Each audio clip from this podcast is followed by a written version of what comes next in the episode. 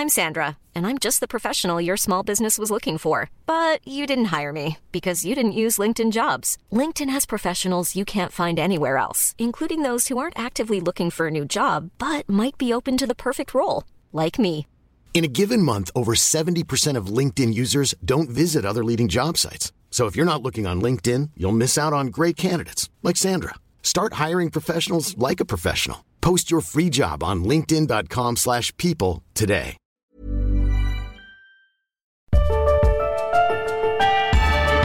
Esta es la mesa de análisis a fuego lento. Bajo la conducción de Alfredo González Castro en el Heraldo Radio. Iniciamos.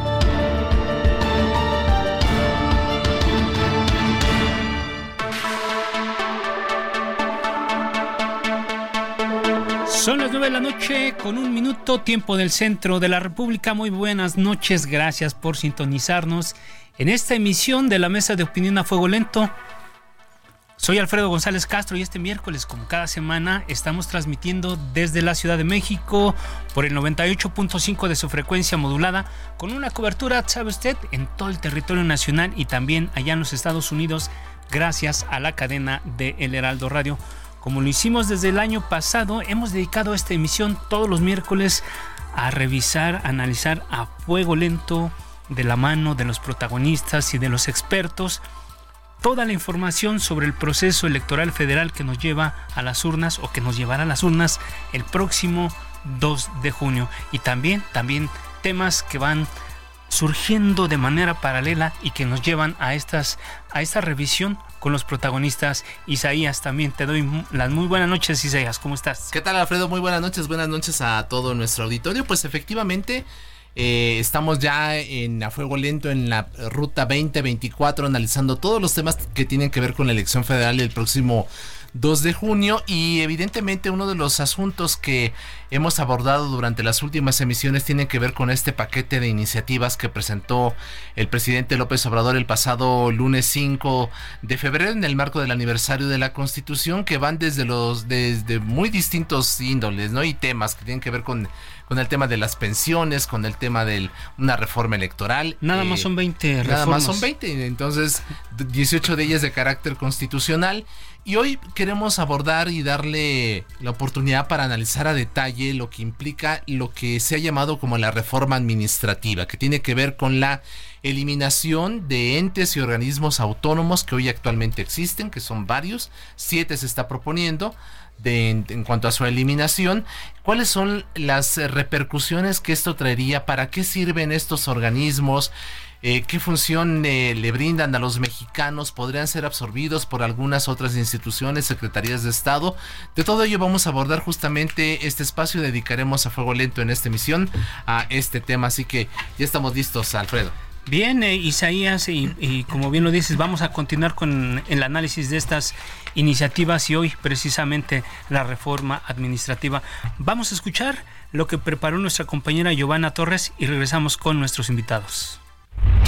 El pasado lunes 5 de febrero, en el aniversario 107 de la promulgación de la Constitución, el presidente Andrés Manuel López Obrador presentó 20 iniciativas de reforma, 18 de ellas constitucionales, para construir el andamiaje de lo que llaman el segundo piso de la 4T. Entre esas reformas se contempla la desaparición de organismos autónomos y entes reguladores como el Instituto Nacional de Transparencia, Acceso a la Información y Protección de Datos Personales, INAI, la Comisión Federal de Competencia Económica, COFESE, y el Instituto Federal de Telecomunicaciones, IFT, además de la Comisión Reguladora de Energía, CRE, el Consejo Nacional de Evaluación de Política de Desarrollo Social, CONEVAL, la Comisión Nacional de Hidrocarburos, CNH, así como a la Comisión Nacional para Mejora Continua de la Educación.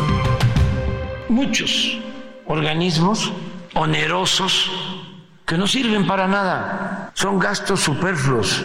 ¿Qué el Instituto de la Transparencia? ¿Qué el Instituto de Comunicaciones? ¿Qué el Instituto de la Competencia? ¿Qué la cree? Que no sé cuánto. Tenemos que hacer una reforma administrativa y tienen que desaparecer todos esos organismos supuestamente autónomos. Pero ¿cuál sería el efecto de esta medida? ¿Se lograrían verdaderos ahorros o lo que se busca es eliminar contrapesos? Para Fuego Lento, Giovanna Torres.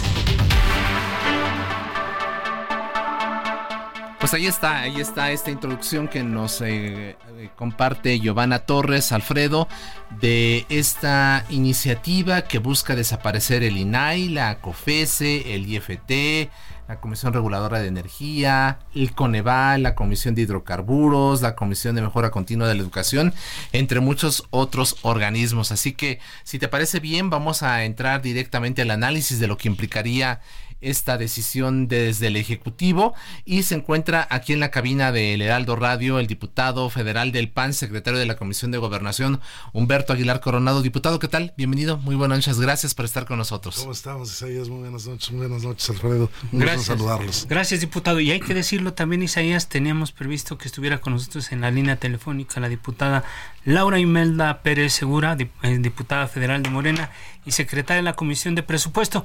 Parece que tuvo un problema técnico. Vamos a intentar eh, eh, reconectar la llamada con ella mientras arrancamos con el diputado. Gracias, diputado. Gracias por estar por aquí en este espacio para abrir el debate. Vamos a escuchar al comisionado presidente del Instituto Nacional de Transparencia, Adrián Alcalá quien nos comenta qué hace este organismo, por qué es importante para los mexicanos y si otra instancia podría asumir las funciones en caso de que eh, transcurra esta reforma que presentó el presidente. Vamos a escucharlo y regresamos.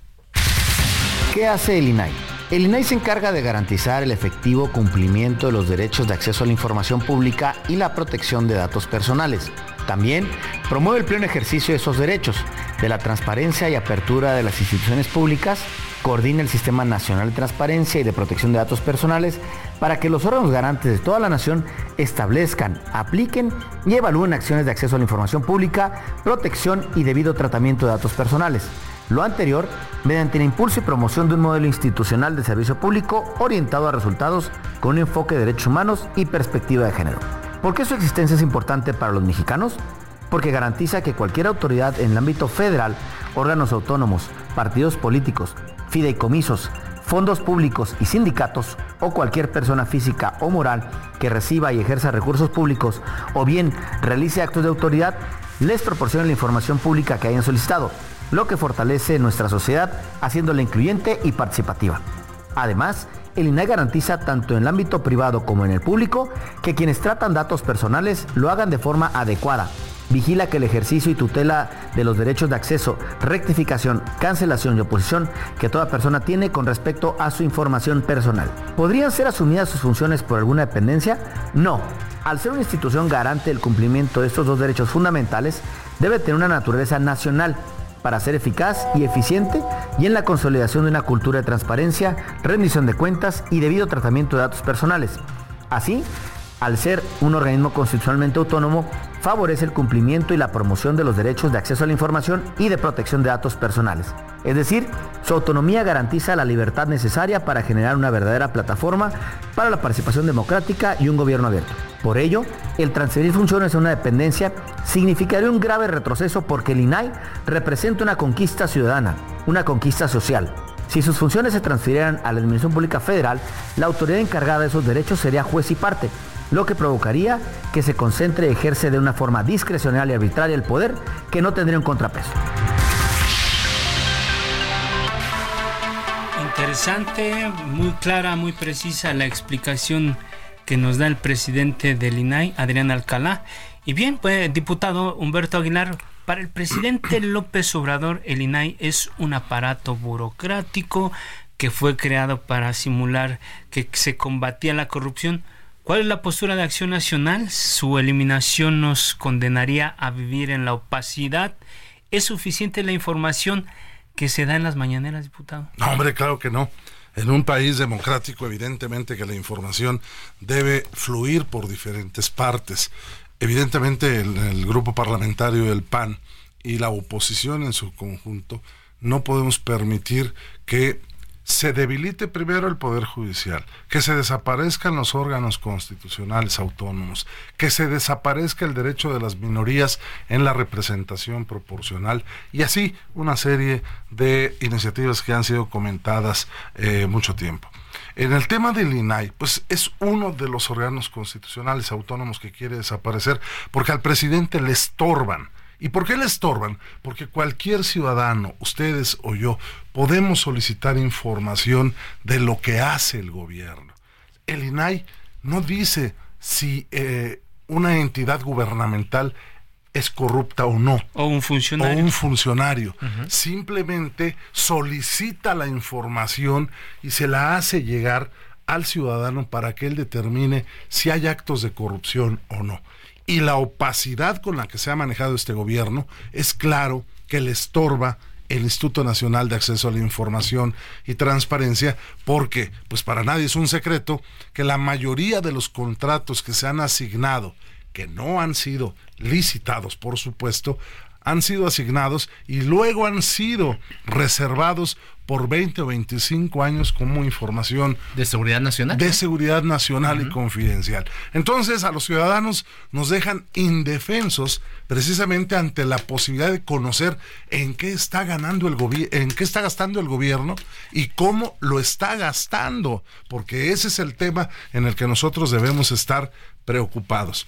El INAI, desde que se eh, elevó a rango constitucional, ha desahogado una serie, miles, cientos de solicitudes de información hechas por los ciudadanos, por periodistas, y han hecho público este asunto. Si hay algo que todo el mundo quiere es saber cómo se gasta y en qué se gasta el dinero que además no es del gobierno, es nuestro, sale de nuestros impuestos, de todos aquellos que pagamos eh, nuestros impuestos y queremos que sean regresados, de acuerdo al espíritu del impuesto, en servicios públicos a todos los ciudadanos. Y si no sabemos a quién se le asignó la obra en el momento en el que se le asigna, pero nos enteramos meses o años después que a quien se le asignaron las obras son, por ejemplo, a los hijos del clan López, pues claro que hay un problema ahí muy grave de falta de transparencia del gobierno federal. Así es, muchas gracias, eh, diputado Humberto Aguilar. Se encuentra ya en la línea telefónica la diputada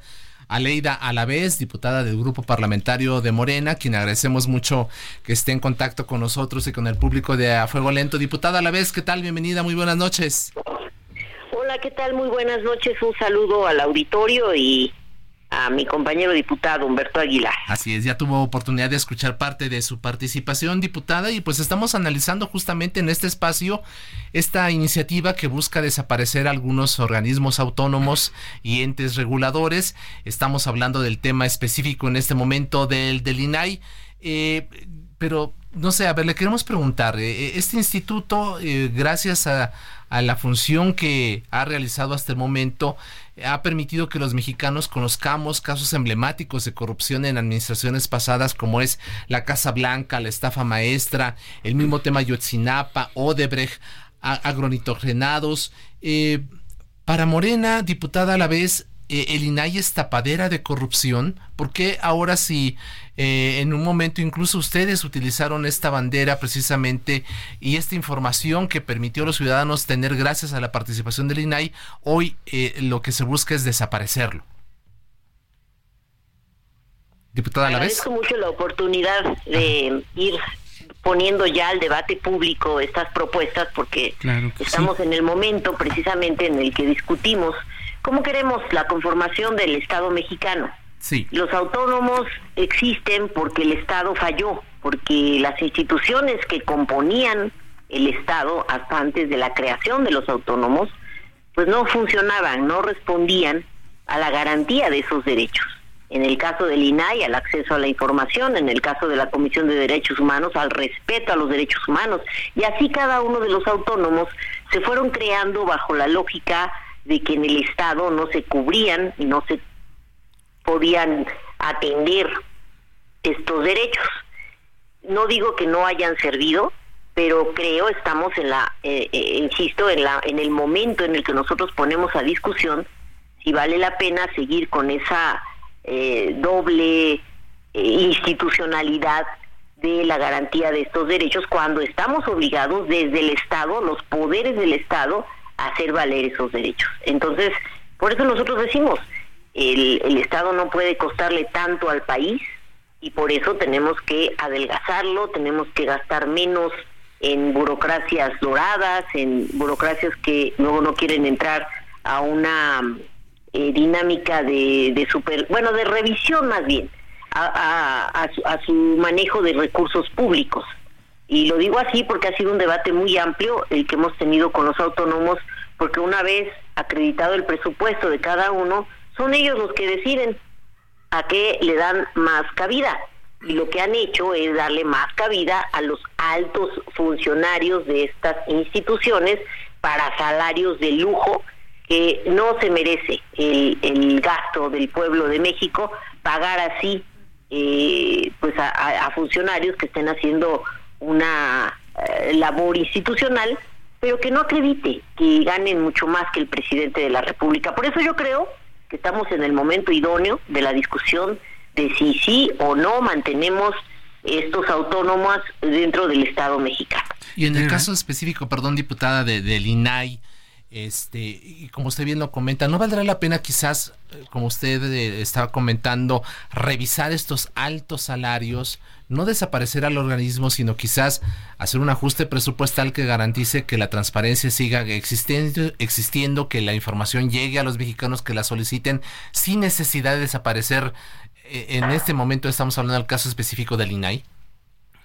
Nos tenemos que obligar como tomadores de decisiones que somos ahorita en el Poder Legislativo a dar una discusión muy seria porque hemos reducido en varios momentos a estos autónomos de recursos. Pero aún reduciéndole los recursos, lo que menos tocan son sus salarios. O sea, ponen en riesgo otras cosas, pero no sus salarios. Y es ahí donde nosotros ponemos nuevamente la discusión en la mesa. Vale la pena, es necesario mantener burocracias doradas en estos institutos, en estas instituciones, obligamos a los, a, los poderes del Estado a que funcionen, a que rindan cuentas, a que haya transparencia, a que todos sepamos el destino de los recursos, porque hay los mecanismos para ello. Está la Secretaría de la Función Pública, están las Contralorías, está la Auditoría Superior de la Federación.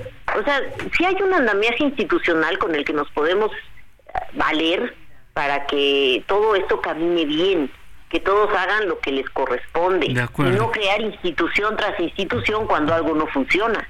De acuerdo, gracias diputada a la vez y hay que recordar que la diputada es integrante de la Comisión de Hacienda y también, bueno, es eh, aspirante a la alcaldía de Iztapalapa y bueno, ya pronto la veremos también haciendo campaña. Pero, eh, diputada, déjame aterrizar, entrar un poquito más a, a, fondo sobre, sobre este análisis y revisión de los organismos que se pretenden desaparecer con esta iniciativa. Revisábamos ya el caso del, del INAI, pero también hay otro instituto que, que, está incluido en esta reforma, que es el Instituto Federal de Telecomunicaciones. ¿De qué nos sirve a los mexicanos este instituto? ¿Pueden sus funciones pasar a la de la Secretaría de Infraestructura? Por ejemplo, vamos a escuchar al comisionado del IFT, Arturo Robles, y regresamos con ustedes. El Instituto Federal de Telecomunicaciones, el IFT, es un organismo autónomo que tiene como funciones el desarrollo eficiente en telecomunicación y radiodifusión.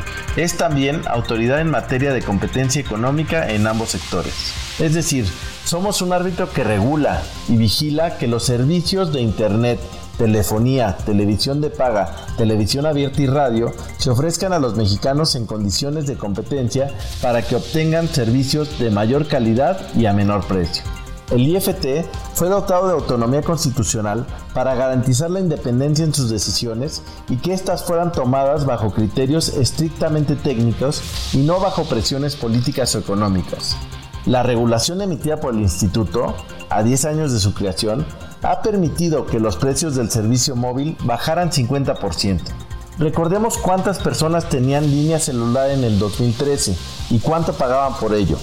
La regulación, la competencia y la disminución de precios ha hecho posible que en una década aumentaran de 27 a 120 millones las líneas con internet móvil. Hoy nos cuesta lo mismo hablar a Estados Unidos o Canadá que una llamada local. Estos resultados no se han obtenido en otros países a pesar de la evolución tecnológica global.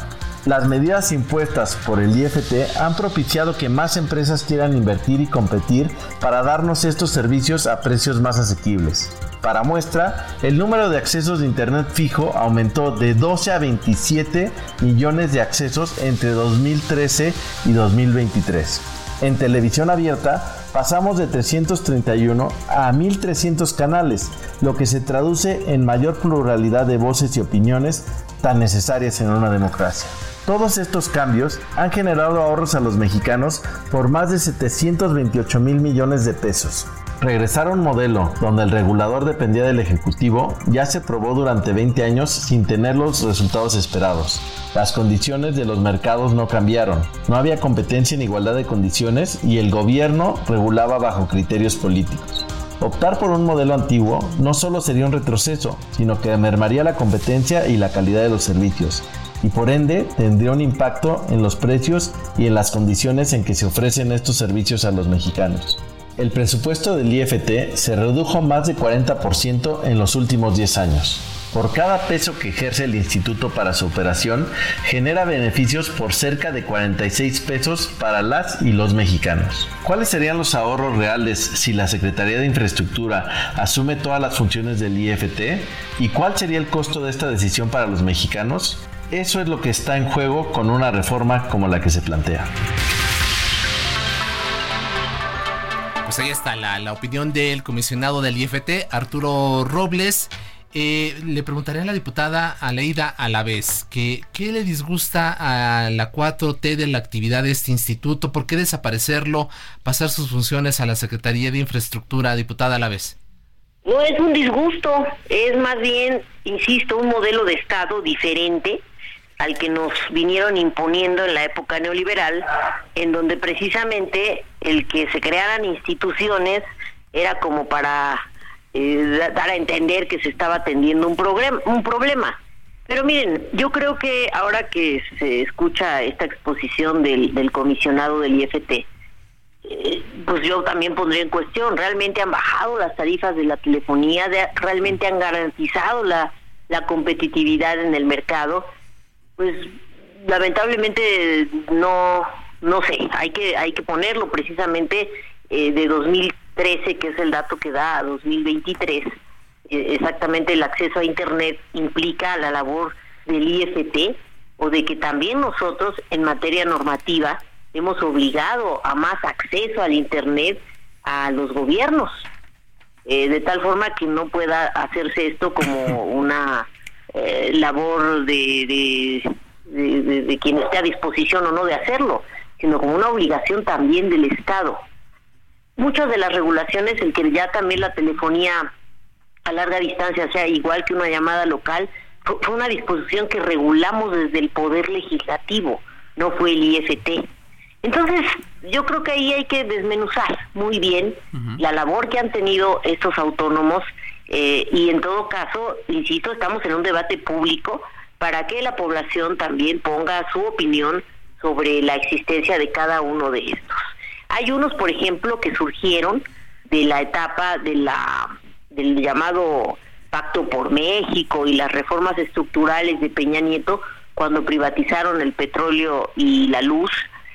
Ahí crearon varios autónomos, la Comisión Nacional de Hidrocarburos, la Comisión Reguladora de Energía, y de igual forma, antes de esa reforma, que estamos hablando de 2014, estas instituciones estaban eh, dependientes de la Secretaría de Energía. Entonces, ¿por qué seguir insistiendo en que el Estado, o más bien las instituciones del Estado no funcionan, no trabajan? Pues porque no las ponían a trabajar, no hacían su, su, su tarea quienes estaban en estas dependencias. Gracias. Ahora nosotros estamos en la disposición de que esto sí se haga, pero el debate está abierto. Gracias, diputada. Gracias, diputada Leves. Si nos permiten, vamos a hacer la primera pausa de este espacio. Antes de irnos, invito a nuestros radioescuchas que nos sigan en nuestras redes sociales. Vamos a hacer un corte y regresamos. No le cambie, por favor. Está usted en la mesa de análisis a fuego lento con Alfredo González Castro por el Heraldo Radio. La polémica y el debate continúan después del corte. No se vaya.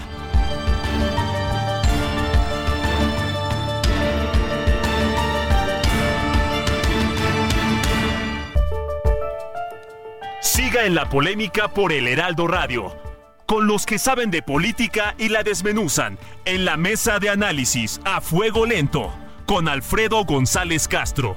Regresamos.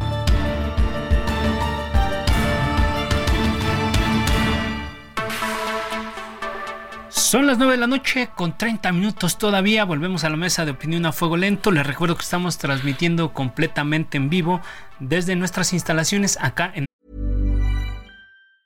Hey, it's Ryan Reynolds and I'm here with Keith, co-star of my upcoming film If, only in theaters May 17th. Do you want to tell people the big news?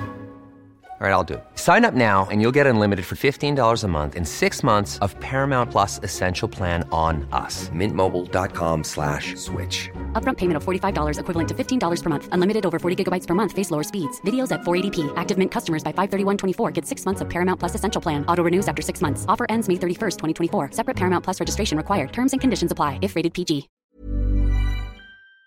El sur de la Ciudad de México a través del 98.5 de su frecuencia modulada con una cobertura en prácticamente todo el territorio nacional y también allá en los Estados Unidos, gracias, gracias a la cadena de El Heraldo Radio. Isaías, amigos del auditorio, estamos de regreso a la mesa de, de análisis, de reflexión sobre este, de debate, por supuesto, sobre este tema tan importante que son las reformas que presentó el presidente Andrés Manuel López Obrador, particularmente la desaparición de los órganos autónomos. Y bueno, estábamos eh, eh, cerrando la, la, primera fase con la intervención de la diputada Aleida Alavés y vamos con nuestro siguiente invitado. Así es, y, y, reiteramos la, el agradecimiento tanto al diputado Humberto Aguilar, diputado federal del PAN, secretario de la Comisión de Gobernación, quien está, quien está aquí en la cabina, así como la diputada Aleida Alavés del Grupo Parlamentario de Morena, quien eh, se encuentra en la línea telefónica. Eh, diputado Aguilar, eh, ya había expuesto la diputada Aleida Alavés el, este tema de del IFT, su opinión. Y, vamos a escucharlo ahora a usted, pero le, leo un, un, mensaje que nos está llegando el público. Nos dicen que en la ley sí está la larga distancia nacional, pero no la internacional. Cuando llega otro operador como ATT, empieza a ofrecer paquetes de llamadas a Estados Unidos y Canadá más baratas y Telmex tuvo que imitarlo para no perder clientes. Es la opinión que, que expresa nuestro público a partir precisamente de este debate sobre la desaparición o no del IFT, de lo que está haciendo, si se queda corto, si está garantizando reducción en las tarifas y garantizando internet para todos. ¿Qué opina usted? Bueno, y, comentario paréntesis, pues ya lo dijo Carlos Slim, Telmex pues ya no es, negocio. ya no, es negocio. Ahora no es negocio. saludo con, del, IFT? Saludo con mucho cariño a, mi compañera diputada Lady a, la vez y me da mucho gusto esta posición de apertura para debatir. La verdad es que, eh, pues ella lo sabe, en la Cámara de Diputados desafortunadamente con el reglamento que tenemos, no hay posibilidad para debate y entonces viene la ofensa, viene la descalificación, vienen los gritos, los sombrerazos, los sombrerazos, los empujones, incluso se ha llegado a, ese tema. Me da mucho gusto porque el debate debe ser precisamente para fortalecer. Somos em, quienes legislamos en este país. El presidente no legisla. El presidente propone, y hay dos cámaras, la de origen y la revisora, precisamente para discutir si hay viabilidad o no sobre este asunto. Yo entiendo que eh, es más vendible el discurso de es que no es posible que haya funcionarios que ganen más que el presidente de la República a decir técnicamente el IFT y el INE han demostrado que han dado resultados en lo que va de su fundación, desde su fundación. Yo decía hace rato, por ejemplo, el, el, el, INAI ha resuelto 150 mil recursos de revisión, que pues es un, es un derecho que se tiene también para ello. Esos recursos de revisión quiere decir que, que son solicitudes de ciudadanos que que, piden información a, a, una entidad, no se las dan y e entonces recurren al INAI y entonces se tiene que resolver el asunto. Aquí está claro que el gobierno le ha declarado la guerra a los órganos constitucionales autónomos, pero también el gobierno con su propuesta de simplificación orgánica pretende suprimir, trasladar, convertir o fusionar unidades administrativas completas, órganos administrativos desconcentrados, etcétera. Pero fíjense, por lo que respecta a el tema de los datos personales, la propuesta deja sin lineamientos a la eh, lineamientos a la plataforma para la protección precisamente que debe hacerse de los datos personales. Y esto sería contrario precisamente al principio de progresividad en la defensa de los derechos humanos estipulada en el artículo primero de la Constitución. Entonces, creo sinceramente que no está tan sencillo que se, se crea que solo porque el presidente de la República dice que hay gastos superfluos, se tiene que desaparecer un organismo constitucional que ha dado resultados. Bueno, de hecho, eh, hay que recordar, hace apenas unos días se dio a conocer eh, este asunto de que la, base de datos de los colegas eh, que cubren la, fuente de la presidencia de la República fue vulnerada y de repente ya en, en, en el Internet pues estaban todos sus datos, ¿no? Sus credenciales de lector con con sus direcciones, con sus datos, con sus, en fin, con todos sus nombres, etcétera, etcétera, ¿no? Y, otro y otro de los argumentos que ha usado el presidente precisamente para pedir que desaparezcan estos organismos es, es decir, el recurso que se utiliza para el desarrollo o el desempeño de estos de estas instancias se ha trasladado a las pensiones y, y, eso me parece que para la gente eh, como dice el lugar común para Juan Ciudadano, eso resulta muy atractivo. Es decir, pues a mí me van a dar más dinero cuando me pensione o me jubile. Yo prefiero que me den ese dinero a que alguien se lo esté gastando en algo que ni siquiera sé porque así lo hace creer el presidente. Pero si me permites, diputado, vamos ahora a revisar otro, otro tema también que es muy importante, que tiene que ver con otro organismo y que ahora pasa por el asunto de la educación. Un organismo que buscan también desaparecer es la Comisión para la Mejora Continua de la Educación. Vamos a escuchar a Florentino Castro, que él es integrante de, de esta comisión, y si me permiten, regresamos a revisar este tema. Mejorero es un organismo público desconcentrado, no sectorizado a la Secretaría de Educación Pública, con un paquete de autonomías como es la autonomía técnica, la financiera, la presupuestal, la administrativa, que tiene como propósito fundamental impulsar la mejora continua de la educación. Lo hace a través de evaluaciones, lo hace también fomentando la formación de maestros, es decir, su capacitación como la mejor estrategia de mejora de la educación, impulsando lineamientos, impulsando recomendaciones, impulsando sugerencias que nos ayuden a que la autoridad educativa realice acciones de mejora continua. La CEP difícilmente pudiera tomar las atribuciones de Mejoredo, en virtud de que la SEP es el organismo operador del sistema educativo, del sistema educativo nacional, y de tener la función de evaluación y las otras funciones técnicas, estaría siendo juez y parte. Estaría siendo evaluado por el mismo organismo que opera la política educativa. Por eso pensamos que Mejor Edu tiene que seguir funcionando como un organismo prácticamente autónomo de la SEP, que su tarea central es recomendar cómo mejorar la educación. Ahí está Florentino Castro, el comisionado presidente de Mejor Edu. Eh, diputada eh, Aleida a la vez, eh, ¿Cómo ve usted este asunto? Él argumenta que no podría absorber la SEP, la Secretaría de Educación Pública, las funciones que hoy realiza esta institución porque se convertiría en juez y parte. Y también en buena parte de los eh, argumentos que se ha hecho la oposición sobre la desaparición de estos eh, institutos, estos entes, lo que se ha dicho es justamente eso, que de repente el gobierno podría tener una eh, esta doble función de ser juez y parte, de medirse a sí mismo, de determinar qué datos dar y qué no. Eh, ¿Cómo ve usted esta situación específicamente ahora en el tema de Mejor Edu y su incorporación a la SEP, como se propone?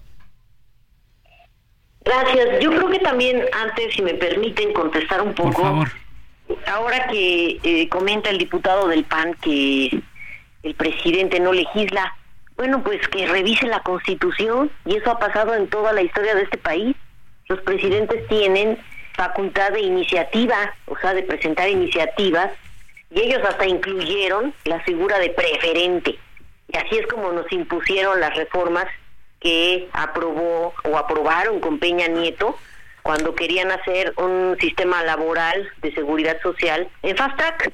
En Fast Track desaparecieron el sistema de pensiones y ahora no lo quieren discutir de manera abierta de cara a la nación me preocupa que siempre quieran em, pues hacer a un lado o, no reconocer las facultades que tiene el presidente de la República de enviar iniciativas al Ejecutivo.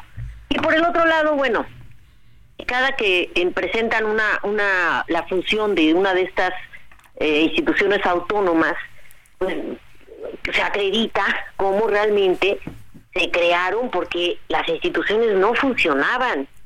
La SED no hacía su chamba de mejorar la, la, calidad educativa. Eso es lo que tiene que hacer cada institución. O sea, si nos vamos a poner a crear institución tras institución por la, porque las que tienen la obligación no cumplen con sus facultades, estamos cerrando el camino.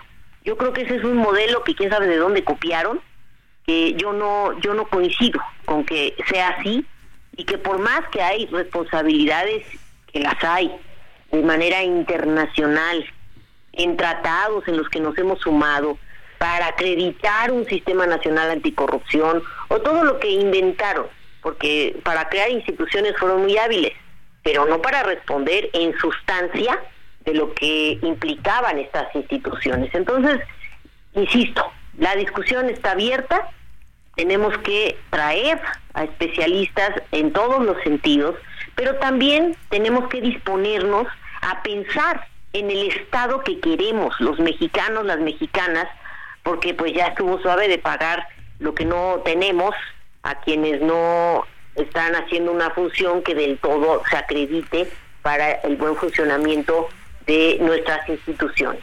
Y además también, porque creo que ya lo comentaron, todo esto va en el sentido de que los ahorros que esto permita, pues es ahí donde queremos armar el fondo que tanto cuestionan para las pensiones, que sí hay forma de atender. Y si tú le preguntas a la población, y hagamos esta pregunta pública, que si la gente prefiere más instituciones que nos garanticen cuánta cosa aquí nos están exponiendo, o queremos un Estado que nos cueste menos y garanticemos la pensión a todas las personas. Gracias, diputada. La vez, eh, diputado.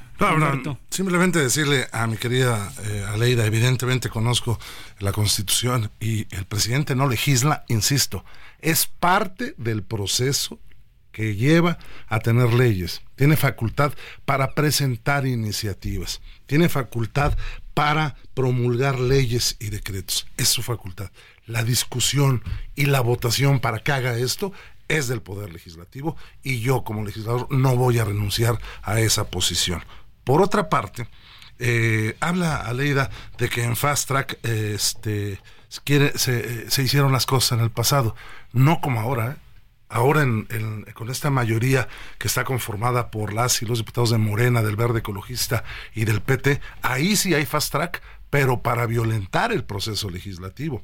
Mi compañera Aleida a la vez es de las más capacitadas, pero sabe perfectamente que muchas veces ni siquiera les dieron tiempo para leer eh, las iniciativas presentadas, simplemente hicieron un copia-paste de una iniciativa del presidente para presentarla, diputadas y diputados de, Morena, y entonces sacarlo adelante. Por eso, precisamente, eh, fuimos en acción de inconstitucionalidad con respeto a esa posibilidad que tenemos las y los diputados a la Corte precisamente para decir es, esto se está violentando, así no puede ser. Y la Corte nos ha dado la razón en muchos de los casos. Por eso nosotros creemos que esta guerra que se le declara a órganos constitucionales autónomos, al Poder Judicial de la Federación, pues evidentemente sí hay otra visión de Estado y Aleida nos dice que eh, es, un, es, es una visión que nos han venido imponiendo los liberales. Ah, caray, pues entonces esta visión que quieren imponer, pues son los conservadores, ¿no? Porque entonces ya no estoy entendiendo qué está pasando en el asunto. Pero bueno, evidentemente, si a alguien le preguntan, ¿prefieres pensionarte con el 100% de tu sueldo? Pues por supuesto que sí. Aleida, hacemos lo que sea para pensionarme ya ahorita, yo ya me voy, ya casi cumplo esa edad y estoy listo. Pero ese no es el problema. El problema es que quieren hacer creer con esta discusión que con el ahorro que se va a tener por eh, la desaparición de esos órganos constitucionales autónomos, se van a poder generar este fondo de pensiones. Hay un estudio de Cidi Banamex que dice que de llevarse a cabo esto al 100%, para el 2025 se estaría hablando de un costo fiscal de 430 mil millones de pesos. Y el presidente solo prevé en la iniciativa 63 mil millones de pesos. Pongo dos datos adicionales. El INAI solo cuesta, bueno, no solo cuesta, porque sí, es, mucho dinero, claro, mil millones de pesos. Y el IFT cuesta mil seiscientos ochenta millones de pesos. No va a alcanzar con eso, porque por otra parte, también dicen, dicen una parte de las iniciativas que se obtendrán recursos de los fideicomisos del el Poder Judicial de la Federación que en la votación que ellos hicieron los desaparecieron y está suspendido el acto precisamente porque se fue, claro, por un fallo de la Corte. Entonces, hay una contradicción ahí en, en este asunto. Claro que hay que discutir sobre todo el tema de pensiones, que es uno de los más sensibles para la sociedad mexicana y en donde ha fallado el Estado. Y le doy la razón a Leida. Ha fallado el Estado desde hace mucho tiempo, pero también este gobierno, ¿eh? que es parte del Estado mexicano, ha fallado porque en cinco años no ha podido resolver la situación caótica que hay en el tema de las pensiones. ¿eh? Y al paso que vamos, la verdad es que es inviable en el futuro. Y si alguien sabe de dineros es precisamente la diputada Leida. ¿Qué nos puedes comentar, eh, diputada, sobre este tema? El Fondo Semilla, que es para que se está planteando para financiar precisamente esto de las pensiones. ¿Qué nos puedes comentar? Pues es una posición que vamos a mantener en, en debate por la revisión que implica el ahorro de, este, de esta reforma ¿no? y el ahorro, ahorro para el erario en el país. Sin tener los datos a la mano, la verdad es que no, no sabía del debate, pero eh, ofrezco que en, en, un siguiente que nos, nos inviten, con mucho gusto les comparta estas cifras que sí hemos venido trabajando desde el grupo parlamentario, habiendo conocido ya la iniciativa del presidente. Lo que se pretende, lo que se, lo que se pretende es crear una bolsa de 64 mil millones de pesos para financiar las pensiones. Este es el, dato que tenemos, este diputado. Sí, sí puede ser, sí, es, es, es, exactamente lo que lo que estamos revisando, pero además también porque eh, en, este caso siempre el Centro de Estudios de Finanzas Públicas de la Cámara, que funciona muy bien, nos hace siempre un estudio aledaño que queremos poner a disposición de toda de todos quienes estén en la disposición de entrar a esta discusión, pues para que lo vayamos sopesando. ¿Cuánto vamos a ahorrar desapareciendo, bueno, o eliminando del, del Estado a, a, estos autónomos, más lo que podamos este, conseguir vía otros recursos que también nosotros estamos por eso de acuerdo con que la, austeridad ya rija desde el esquema constitucional para que nos quede claro, no podemos hacer derroches de los recursos públicos porque estamos en un periodo crítico que emana no de una situación propia de este sexenio, sino de cuestiones también internacionales y que por eso necesitamos pensar en cómo entonces rehacemos el diseño de los gastos que vienen hacia adelante. Esa es pues la visión de lo que estamos proponiendo de una discusión de la nueva conformación del Estado mexicano. No es menor, ni, ni claro que a, muchos gusta el que pues ahora nosotros propongamos eliminar instituciones que hicieron de manera rimbombante para atender eh, supuestamente algunos derechos, pero que ahora es el momento de ponerlo a, a, a una revisión muy puntual en la Cámara siempre que recibimos las iniciativas hemos hecho discusión. La única que pasó sin discusión fue la, reforma electoral, que de por sí no traía consenso y era más bien una, un debate político. Pero las que hemos, eh, como la Guardia Nacional, la pensión de adultos mayores, el sistema de cuidados, todos los, los temas que hemos abordado de carácter constitucional han pasado por Parlamento abierto. Entonces, eh, ya quedaron atrás los tiempos en los que se valieron de todos los mecanismos que pudieron para imponernos que los trabajadores no tuvieran seguridad social, que no se les respetaran sus horas de trabajo, que no hubiera vacaciones, que eh, las empresas no se hicieran cargo de los derechos laborales, que no les cobraran impuestos a las empresas, que vinieran aquí a hacer un paraíso fiscal de sus inversiones. Ya pasó ese tiempo. Ahora estamos recomponiendo el Estado y esa recomposición va a implicar que sea un Estado fuerte, que regule, que ponga reglas muy puntuales de la participación en los sectores económicos, no como antes que se daban concesiones mineras y que ni siquiera pedían permiso a las comunidades indígenas o pagaban impuestos o, presentaban impactos ambientales. Era una depredación de nuestros recursos naturales. Entonces, insisto, ese tiempo ya quedó atrás y por eso ahora es un gran debate que nos merecemos todos y que por eso yo propongo y, y, ojalá nos puedan ayudar a que esto sea de manera cotidiana y que por tema nos vayamos. Y con mucho gusto yo preparo bien el tema del fondo semilla para que tengamos mucha claridad de lo que estamos trabajando. Perfecto, Aceptamos este, esta propuesta que usted nos hace, esta sugerencia, y por supuesto que le invitaremos para ya con números eh, discutir este tema del Fondo Semilla. Eh, usted hablaba hace unos momentos también de la discusión que de repente se tornaba de carácter político, más allá de los asuntos técnicos, de revisar los números, la viabilidad, de, en fin.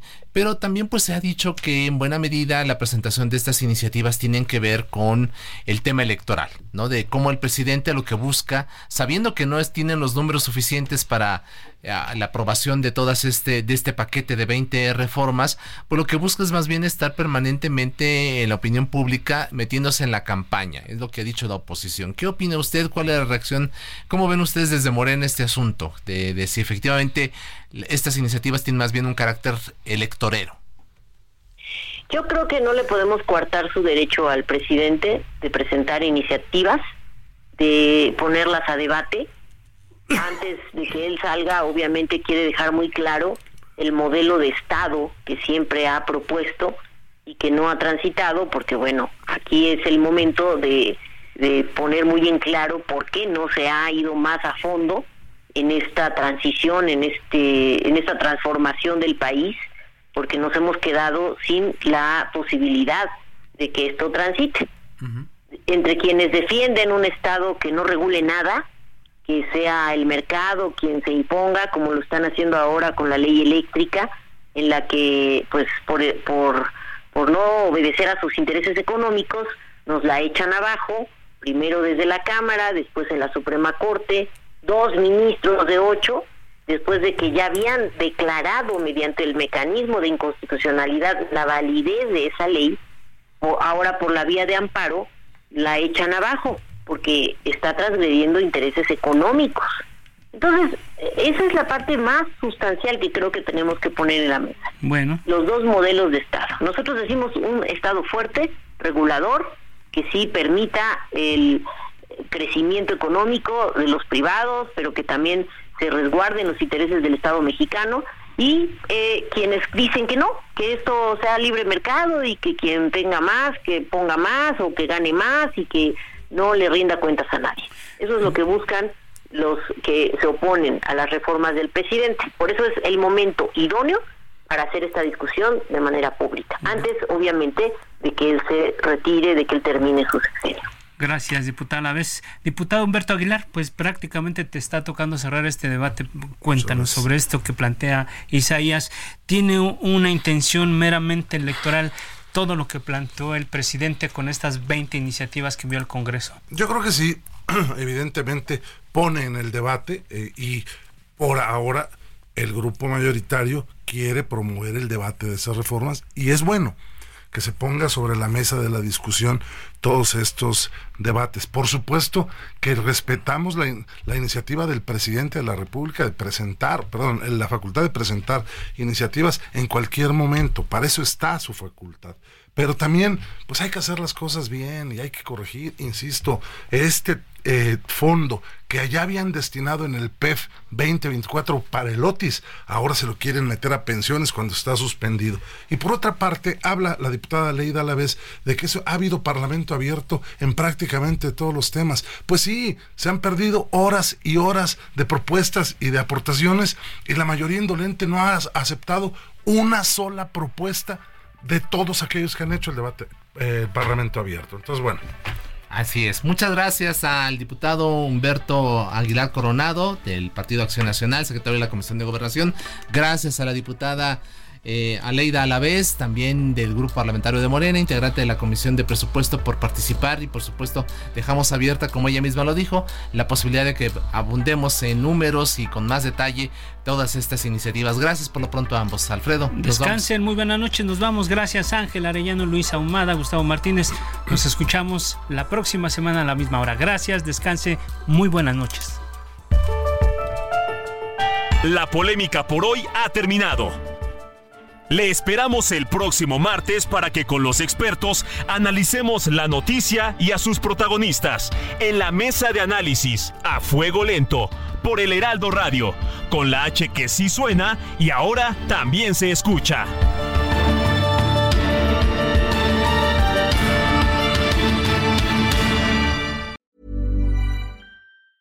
Even when we're on a budget, we still deserve nice things. Quince is a place to scoop up stunning high-end goods for 50 to 80% less than similar brands. They have buttery soft cashmere sweaters starting at $50, luxurious Italian leather bags, and so much more. Plus, Quince only works with factories that use safe, ethical, and responsible manufacturing. Get the high-end goods you'll love without the high price tag with Quince. Go to quince.com/style for free shipping and 365-day returns.